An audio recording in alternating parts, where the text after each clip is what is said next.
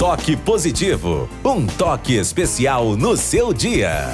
É um longo caminho de volta, mas de volta para onde? O movimento é uma das marcas do nosso tempo, embora sempre esteve presente no individual e no coletivo das pessoas.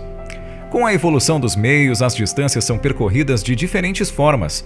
Normalmente existe um ponto de partida e outro de chegada, mas nem todos sabem nitidamente onde querem chegar.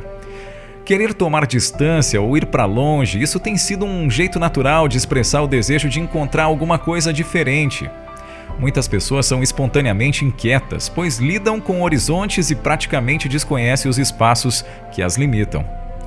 A criatividade é admirável, pois com ela é possível abrir sempre novos caminhos. Se a humanidade desconhecesse a acomodação, o universo da carência não seria tão amplo. É elevada a quantidade de pessoas estacionadas em qualquer lugar, sem nenhum interesse em vislumbrar outros cenários.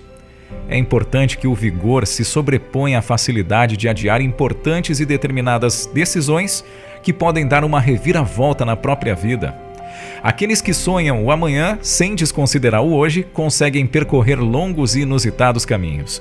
Porém, um dia será necessário retornar, pois todos os que partem sente, sentem saudade de voltar, mesmo que seja somente para contemplar o que ficou para trás. É muito bom partir, mas voltar causa sempre uma profunda sensação de alegria. De um jeito ou de outro, estamos sempre ensaiando um caminho de volta.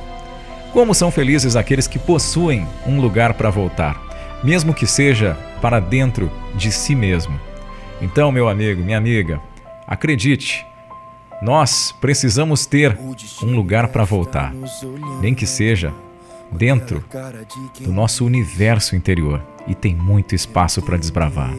Bom dia para você. O destino deve estar nos olhando.